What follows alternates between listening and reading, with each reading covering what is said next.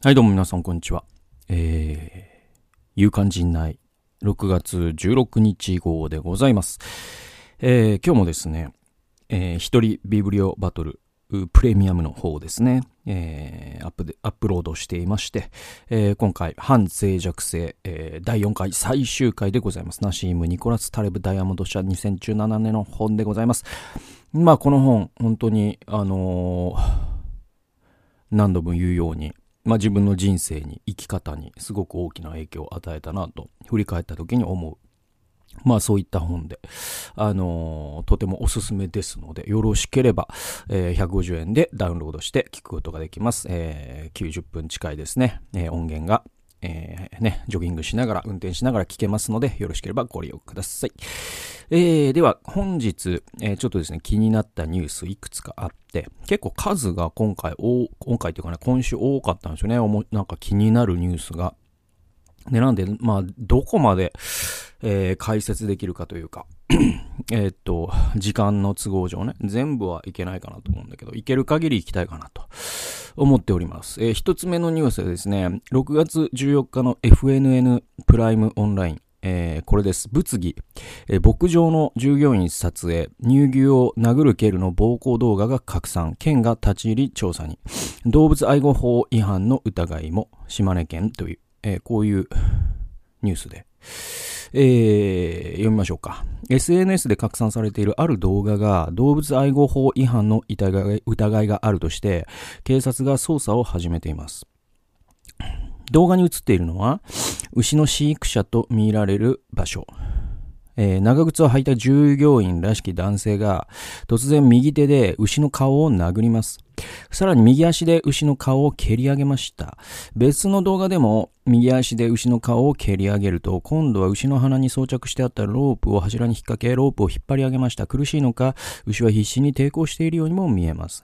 その後も牛は、えー、男性はロープを引っ張り続け、牛の顔を右足で3回蹴り上げました。動画が撮影されたのは島根県内にある牧場。県の畜産課が12日に立ち入り調査を行い、牧場側は映像の内容を認めたと言います。県の畜産課によると、えー、牧場の従業員が撮影し SNS に投稿。動画はその後拡散され、現在は削除されています。目覚まし8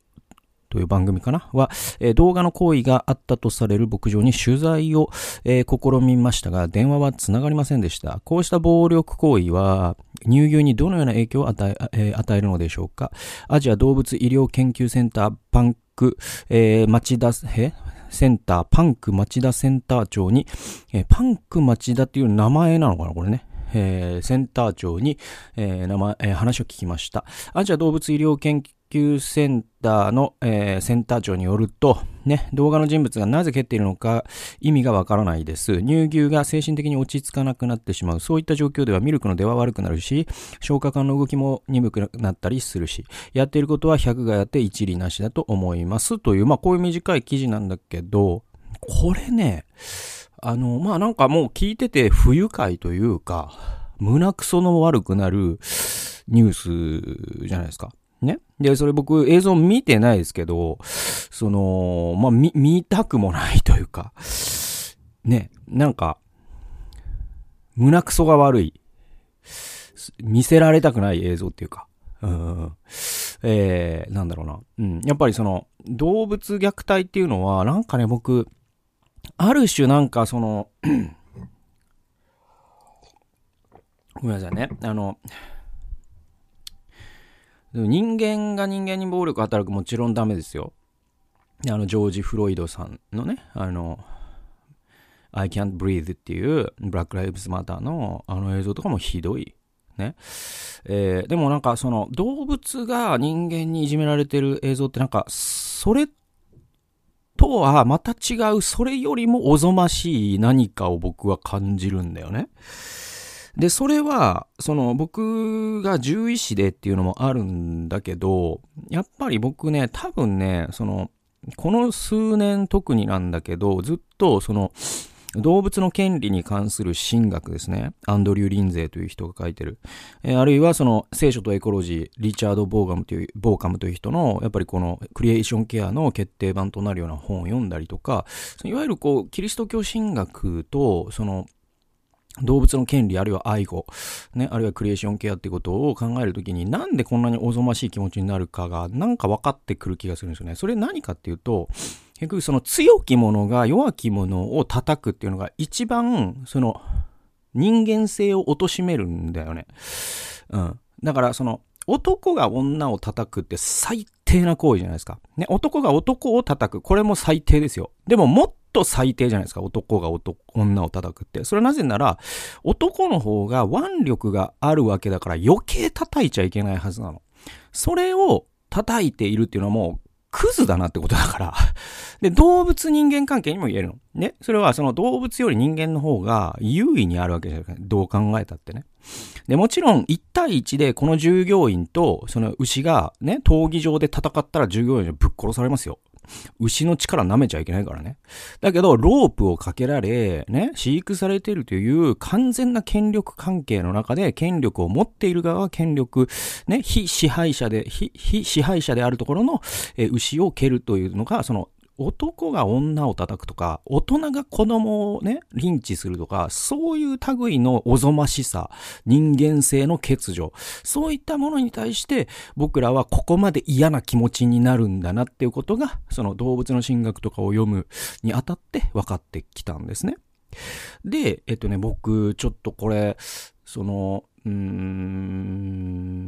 ん、そうね、まあちょっと言いづらい話なんだけど、えっと、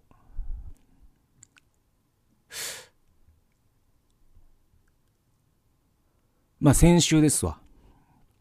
今週か。今週か。だから、えっ、と、6月11日の日曜日に僕愛知県の、え、教会で聖書的 SDGs という メッセージをしまして。で、これあの、練馬でね、去年したメッセージのほとんど変えてないやつだから、それ動画で僕の動画で見てくれた人もいるし、まあ今も愛知県の教会のね、動画で、あの、そのメッセージ聞けますけど、で、それ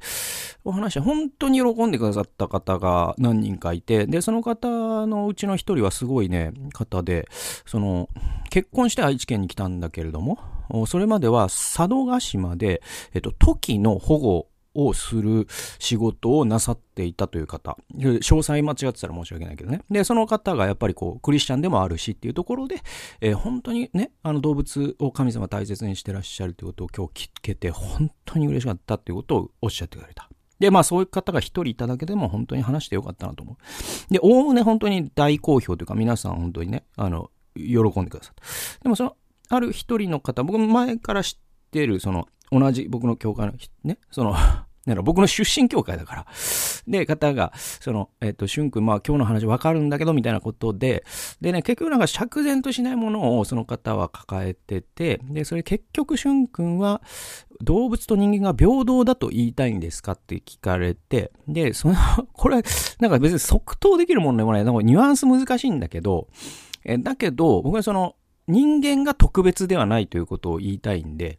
なんていうかな、動物に比べて人間が特権的な地位には僕はやっぱりないと思いますよって言ったのね。で、そしたらそれは平等ってことですね。ああ、そうですか、みたいな。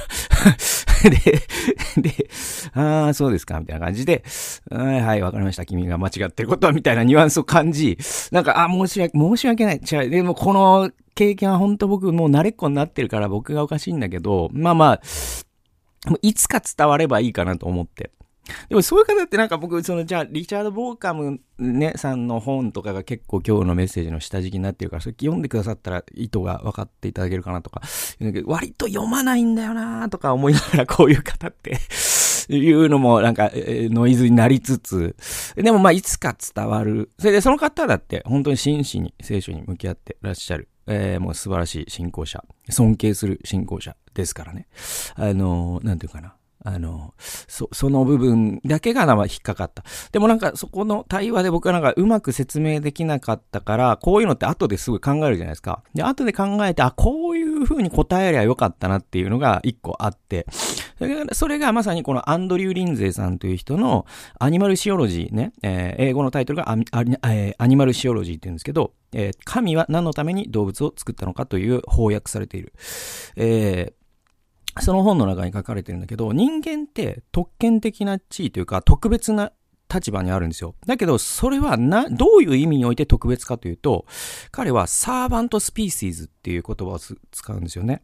人間って使える種族なんですよ。この全四つ足哺乳類ね、あらゆる生き物、生きとし生けるものの中で、神と共に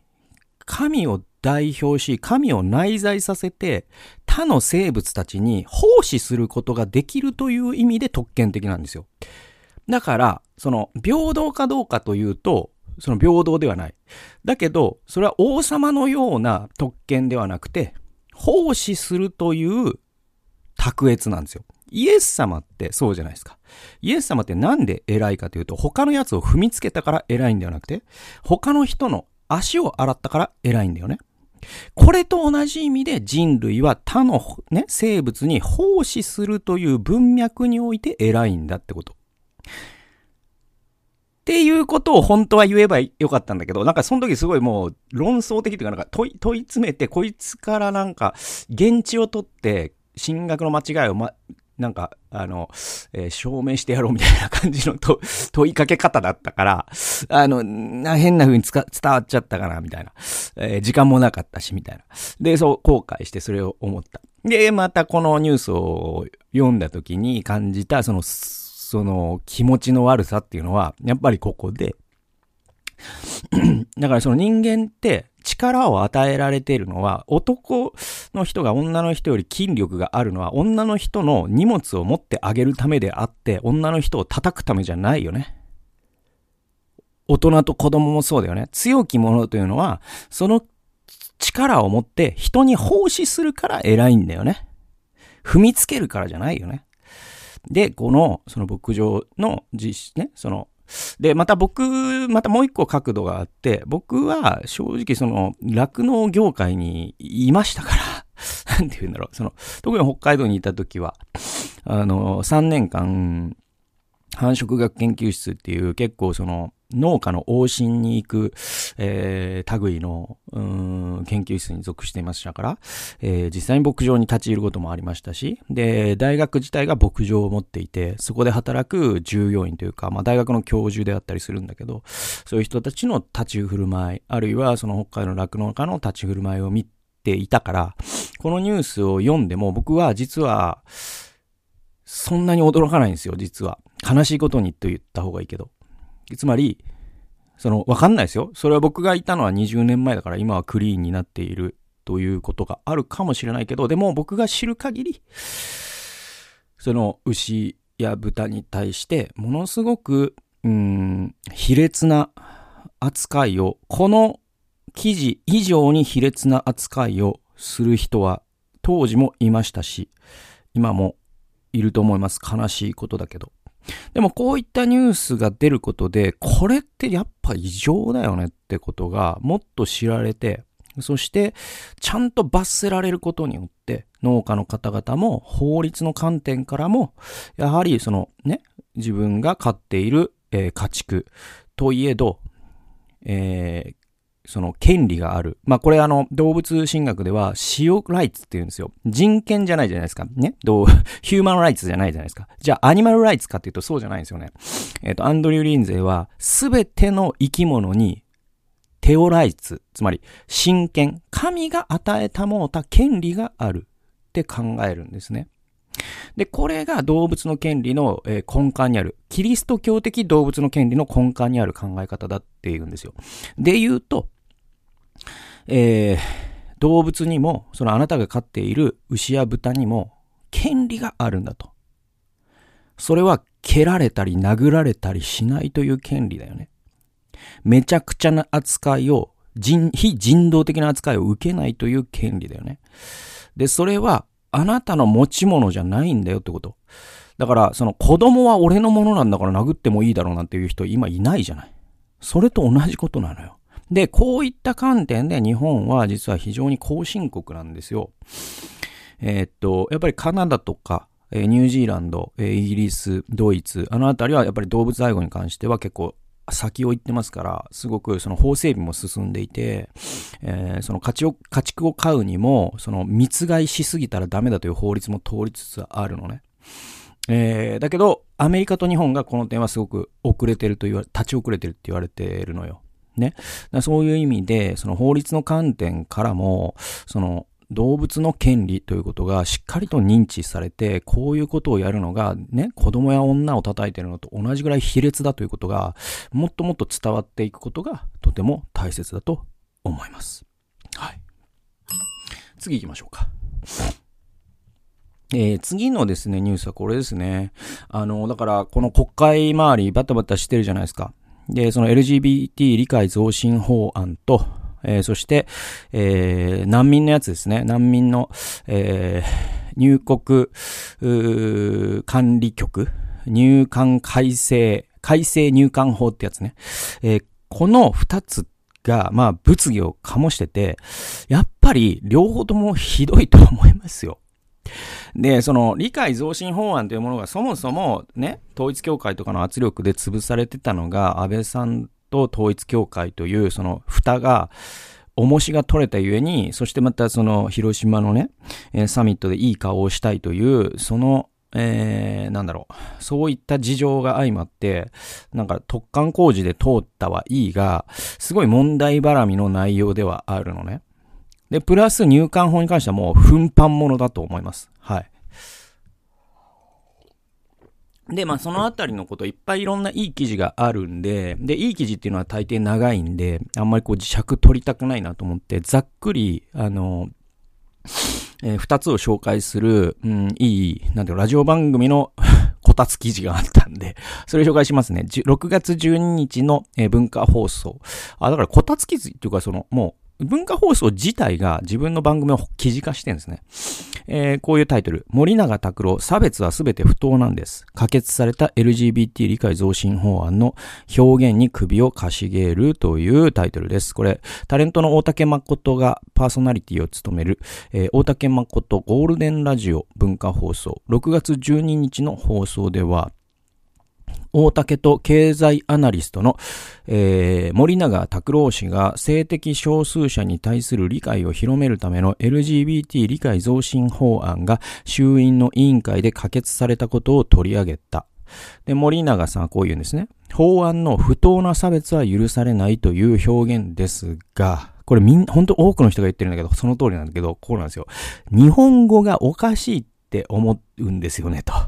不当な差別が許されないというのは、本来の日本語であれば、不当な区別を差別って言うんです。そうなんです。差別を辞書でいくと、不当、区別の中の不当であると認められたものを差別って言うんですよ。だから不当な差別って、なんていうのかな、あの、丸い球体とかさ、なんていうのかな、あの、ね、えっと、ああの、えー、熱い熱湯とか、えー、なんだろう、真逆な逆風とかね。あ、あの、なんだろう、白い白球、白い白球を追いかける丸刈りの坊主の高校生の高校球児みたいな。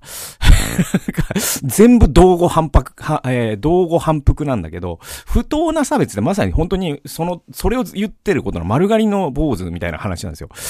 で、えっと、不当な差別が許されないというのは、本来の日本語であれば、不当な区別を差別って言うんです。つまり、差別は全て不当なんです。これね、どうも正当な差別は良いですよという風にしようとしているんだと思うんですけど、正当な差別と。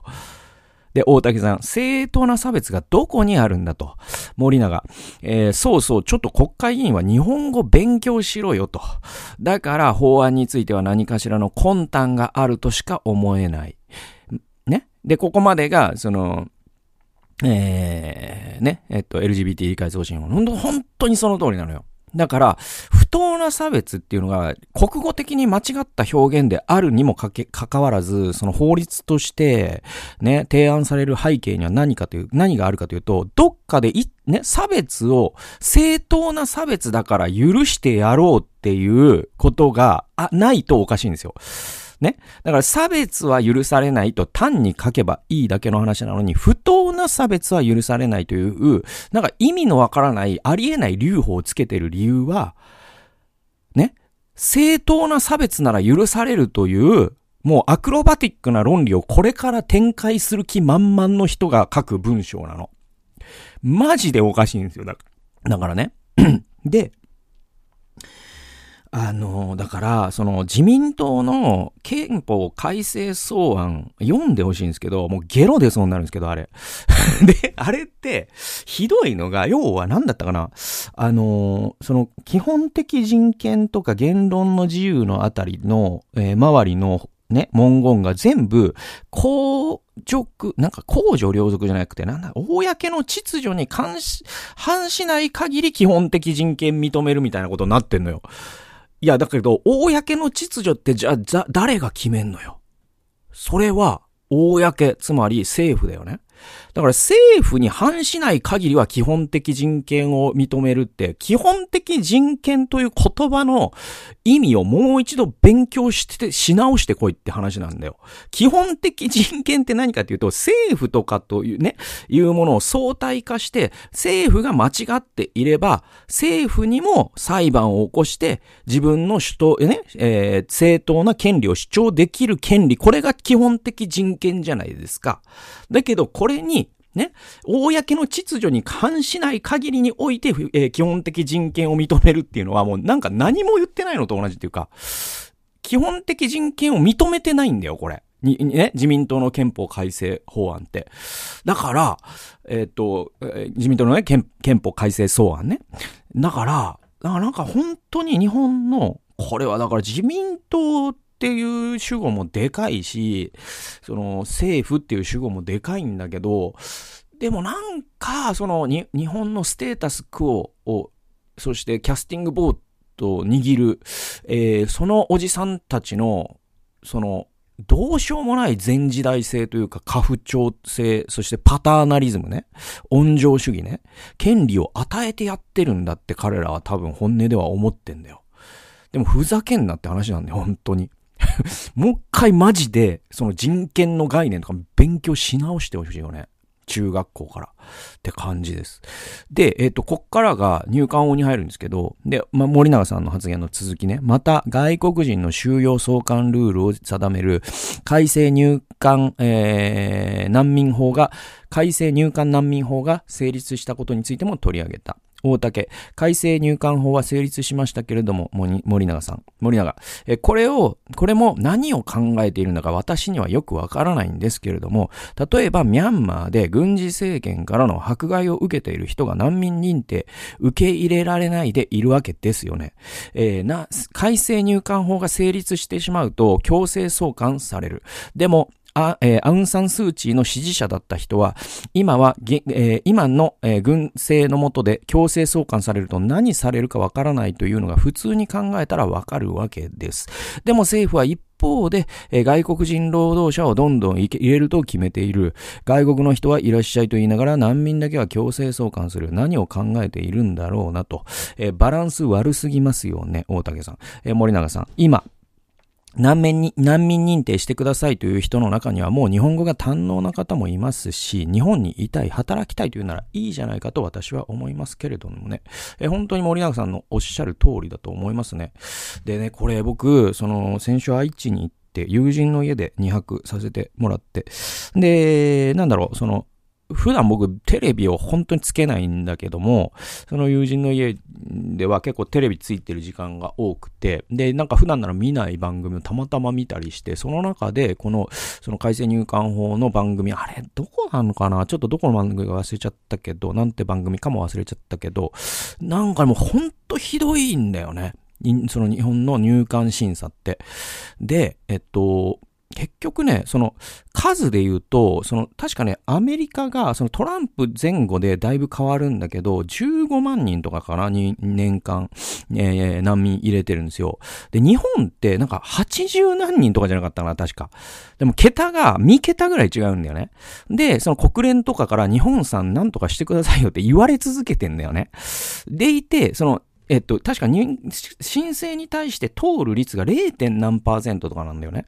で、そのうちの24%を一人の、そのね、えっと、弁護士が担当してるんだけど、その弁護士さんって、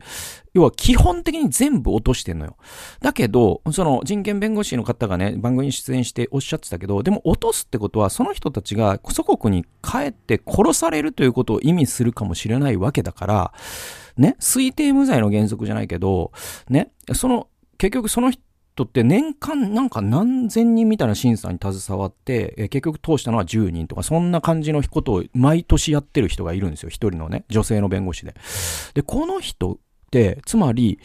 何人かを自分が殺してるっていう自覚多分ないんだよ。で、なんかね、電話で非公式のインタビューみたいなのやってて、この人は基本的には国を守ることが第一ですからねって言ってるんだけど、でもこれって法理学的におかしくて、国際法の観点からいくと、難民に関してって、これ移民とは全然違うんですよ。移民の場合は国益を第一にして考えればいいんだけども、難民ってもっとユニバーサルな人権において、彼ね、要はその国要は、例えばその番組出た、出てたの一人は、なんかね、ルワンダか、ユーガンダかどっちかで、えっ、ー、と、要は、あの、アフリカとか、まあ、あと南米、ロシアとかもそうかな、結構マッチョカルチャーの国では今でもその同性愛っていうのが法律で罰せられるんですね。で、死刑になる人すらいるんですよ。で、レズビアンの人で、祖国にいたら本当に死刑になっちゃうから、そういう判例もあるわけよ。で、そうすると、日本に来て、ね、助けを求めに来て、日本に住み始めたという人が、難民認定をえー、認められるために書類をね、出して、で、それを支援する NPO の人が頑張って、えー、やっとね、日本のね、難民認定されたっていうハッピーエンドでそれは終わるんだけど、でもその何千人という落ちた人の中にはそういう人もたくさん含まれている。えー、ということはさ、ね、で、なんていうのかな。そもそも難民認定をするということを決める、その弁護士ね、その担当の入管、えー、管理局が、えー、なんか指名してんのかな、あれって。えー、そのね、審査員っていう人たちが、難民と移民の区別すらついていない。移民は国益重視でやればいいんだけども、難民は国益よりもユニバーサルな、ね、人権を意識しながらやりましょうよというコンセンサスが、えー、ね、あるんですよ、国際的に。しかもそれに、えー、日本って批准してるんですよ。批准してるのにやってることおかしいよねってことを、えー、国際的にたびたび注意されながら、えー、しかも年間十何人とか二十何人、三十何人、もう本当にビビるんですよ、その数の少なさに。ね。でいて、えー、さらに、えー、返す、強制送還できるようにしましょうって、本当何考えてんだよって話で、だからなんか国際社会に向けて、日本って非人道的な国だよということを宣伝して回っているようなものなので、非常に恥ずかしい。で、僕はクリスチャンなので二重に恥ずかしい。なぜならクリスチャンっていうのは聖書をね、あのー、基準として生きる人じゃないですか。聖書に何回、移民難民、まあという言葉は使ってないけど、在留異国人という言葉を旧約聖書は使うんだけどね。在留異国人に良くしてあげなさいって聖書は何回書いてるか。恥ずかしいですよ、僕、クリスチャンとして。って感じ。これに関しては。はい。えー、次行きましょうか。で、ちょっとね、時間伸びちゃってるけど、これが最後にしようかな。で、これね、先週のさ、ニュース、覚えてます？先週の夕刊陣内で、えっと、僕、その、あれや、なんだかな、聖書がさ、ユタ州でさ、その図書館からさ、ね、禁止された理由みたいな話したじゃないですか。それのちょっと続編というか、えー、そういう話なんだけど、6月11日のアエラですね、えー全米で激化する禁書の動き。目的は LGBTQ や黒人、えーえー、有色人種の表現の自由抑制っていうですね。えー、記事読みましょうか。米国では近年、全米の図書館から特定の書籍を排除する動きが広がっている。標的は LGBTQ、黒人、性自認などをテーマにした書籍だ。なぜ、えー、米国の教育現場で禁書を求める動きが活発化しているのか。あえら2023年6月12日号の記事を紹介する。全書籍で見ると、全米図書館協協会のデータは20 2022年に全米の図書館に合計1269件の禁書要請が提出されされたことが報告されている。これは前年の2倍近い数字だ。えー、ちなみに、禁書要請最多の書籍は、ジェンダークイアという題のイラスト形式で書かれた回想録だ。なぜ近年急にこんなにも禁書を求める動きが活発化しているのか。ごく少数の保護者たちが自由を求める母親の会などのグループを結成し、LGBTQ や、えー、黒人や有色人種の表現の自由を抑制する目的で組織化しているのが特徴と、全米図書館協会会長を務めるレサ・カナニオプア、えー、ペラオ・ロザタ氏が言ってると。で、えー、例えば、えー、学校の図書室に禁書要請が寄せられた場合は、学校区の教育委員会の委員投票で禁書か否かが決まる。えー、米国では、えー、教育委員会の集会は夜間に開催され、子供の保護者や住民が自由に参加して発言することができる。児童ポルノは法律で禁止されているのに、性的描写のある本をなぜ子供の手が届く、えー、学校の図書室に置くのか、レイプ文化を、えー、小中学生に学ばせたいのかという保護者の発言がフロリダ、フロリダ州の教育委員会の集会で出た。えー、図書館、えー、図書館司書のペラオ・ロザタ氏は、ポルノ認定される本はそもそも公立図書館や学校図書館の蔵書にはない。プロの師匠の判断をパスした書籍しか、えー、棚には置かれていないと反論する。禁書要請の報告もが多かった、最も多かったのはテキサス州で、えー、ミシガンやフロリダなどが続く。ミシガンのある、えー、ミシガンのある図書館の返却箱の中には、銃、えー、弾丸が入っていた。私たちは図書館司書たちは、私たち図書館司書たちは、ペドファイル、えー、小児性愛者やグルーマー、性的搾取搾取のために相手を手なずけるものだと誹謗中傷され、えー、迫害、えーえー、脅迫されて退職を余儀なくされた司書もいると、ペラオロザタ氏、えー、保護者たちが Facebook 上で特定の司書の個人情報を晒して攻撃することもあった。LA ブックフェアでは金賞を読もうというバッジを胸につけた女性がこう語った。フロリダを訪れた時、ここではそんなバッジをつけて歩くなんて怖くてできないと住民から言われて深刻さを実感した。禁書活動をする保護者を後押しするのが保守派の政治家だ。フロリダ州のロン・デサンティス州知事が昨年署名した学校カリキュラムの透明性を確保する法では、州が定める専門家の判断をパスしない本を教師が教室に置くことは許されず、小学校3年生以下の教室ではジェンダー自認について書かれた本を置くことは違法だ。これ言論統制だよね、これね。これほんとカンボジアのポルポトと同じことをディサンチスはやってんだよね。で、この本にえー、違反した教室には刑事罰が適用される可能性がある。えー、小学校の図書室に配分される予算が乏しい学区では、教師が自腹を切って書籍を購入し、児童たちのために、えー、教室の棚に並べるケースが多いが、それも許されない時代になりつつある。禁書が激化すれば、学校や図書館でしか本にアクセスできない貧困層の子供たちが最も影響を受けると言われている。黒人作家のジョージ・ M・ ジョンソン氏の All Boys Aren't Blue は、えー、彼の出身地のニュージャージー州の教育委員会でも禁書か否かをめぐって、えー、議論となり、彼の母が息子の作品はポルノではない。と、えー、教育委員会の集会で訴えるに至った。その集会に11歳のカイルという、えー、白人少年が出席していて、彼が、えー、僕はバイセクシュアルだけど、これまで散々異性愛者たちの物語を読まされてきた。でもそんな本をいくら読んでも僕の性的思考は変わらなかった。だからジョージの本を読んだ異性愛者が同性愛者になってしまうのではという心配は無用だよと発言した。本当カイルの言う通りですね。で、カイルの発言のおかげで、その学校区では禁書にはならずに済んだよとジョンソン氏は語った。だから、なんかね、ゲイの物語を読んだらゲイになると思ってるの勉強不足の大人が多すぎるんだよね。なるわけないじゃん。だからカイルの言う通りなの。カイルはストレートの物語をいっぱい読んだけど、ストレートになれ、なれ、なりたくてもなれなかったんだから。だからそれはやっぱ生物学的基礎があるってことだからさ。でもそれ、そのゲイが出てくる物語をなんでストレートの人が読むとなんでいいかというと、世界が複雑だということがわかるからだよ。そして人を差別せずに済むからだよ。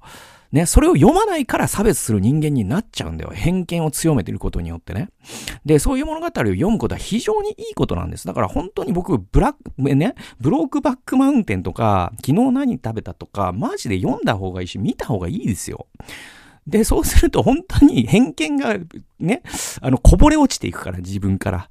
で、そういう経験をさせないようにしてるのって、まさに差別を強化することだよね。ほんとひどいと思うわ。で、また、公立図書館への圧力は保守派が強い州だけで起きているのではない。カリフォルニア州ベイエリアの図書館では、プライド月間のイベントの一環で女装したドラッグクイーンが子供たちに本の読みかけ聞かせをしていると、数人のプラウドボーイズが、えー、乱入し、これプラウドボーイズっていうのがね、えー、確かね、その、要は、ややこしい話で、その、えっ、ー、と、ストレートプライドパレードっていうのがあるんですよ。で、だから、ゲイプライドパレードっていうのに対抗して、私たちはストレートであることを誇りに思う、ゲイを追い出せっていう、もうクソみたいなパレードなんですけど、だから、なんでも強い人が、なんていうか、弱い人を踏みつけるためにパレードする必要ねえじゃねえかよって話なのよ。この辺、北丸健二さんの愛と差別と友情と LGBTQ+ に詳しいんで、ぜひ読んでほしいんですけど、で、このプライド、プラウドボーイズたちが LGBTQ への差別用語を叫ぶ事件が起きたと。で、ファチ、ファシズムってこうやって始まるんだと思う。彼らは自分たちと違う人間がパワーを得るのが怖くて仕方ないんだ。とジョンソンは、ジョンソン氏は言う。多くの学校図書館で彼の本が禁じられる中、アマゾンのヤングアダルト LGBTQ 書籍部門では1位の売り上げを記録し、3000以上のレビューが、レビューが書き込まれた。保護者たちから読むなと言われれば言われるほど子供たちは逆にクールな本となる現象が起きている。えー、黒人少女少女の生き方を描いた大ヒット小説、えー、The Hate You Give あなたがくれた憎しみ。これも、えー、2021年の全米禁書リスト5位に入っている。作者のアンジー・トーマス氏は、えー、少女の幼馴染の黒人少年が白人警官によって射殺される事件を通して米国で起きている社会問題を浮き彫りにし同作品は映画化もされた。LA ブックフェアではトーマス氏はこう語った。私は政治ではなく自分や友人たちに実際に起きた出来事や個人の感情を書いている。各理由、社会の脇に追いやられて無視されてきた黒人の子供たちに自分のことを書いた本がこの世に存在することを知ってほしいから。ちなみに2022年の全米金賞リスト3位にはノーベル文学賞の受賞者で黒人作家のモニ、えー、トニ・モリスンの作品も入っている、えー、在米ジャーナリストの長野美穂さんの記事でございました。この金賞運動っていうのがね、まあこれ文脈がすごい大事で、やっぱりそのディサンティスって結構物議かもしてて、ネクストトランプって言われてるんだけど、この人なんで人気が、人気を博したかっていうと、そのディズニーに対してその噛みついたからなのね。で、ディズニーっていうのは結構ね、ポカホンタスあたりからかなりリベラルに舵を切るんですよ。で、ポカホンタスってあれ白人のね、白人が、要はその原住民をね、えー、蹴散らして作ったた国だというあのタブーに触れる物語だった。で、で、またそのアナと雪の女王って、あれ実は性的少数者の物語としても読めるんだよね。見れるんだよね。で、今度、その人魚姫、が、えっ、ー、と、白人ではないみたいのが物議を醸してる。で、そのすべてが、ね、そのディサンティス支持者、つまり、えー、こう、白人至上主義者の保守派対、ね、かえー、にとっては我慢ならないことで、で、ディサンティスはそのディズニーに対する税制優遇。で、もともとことの起こりは何かというと、フロリダがディズニーに税制優遇した経緯は何かというと、フロリダの町おこしのためだったんですよ。これが来てもらうと、集客力があるから人々がね、えー、住むようになり、そして地価が上がるというフロリダのメリットのために、えー、始まった税制優遇をカットする。つまり、税制をもう優遇しませんとディサンティスは、え、ディズニーに噛みついた。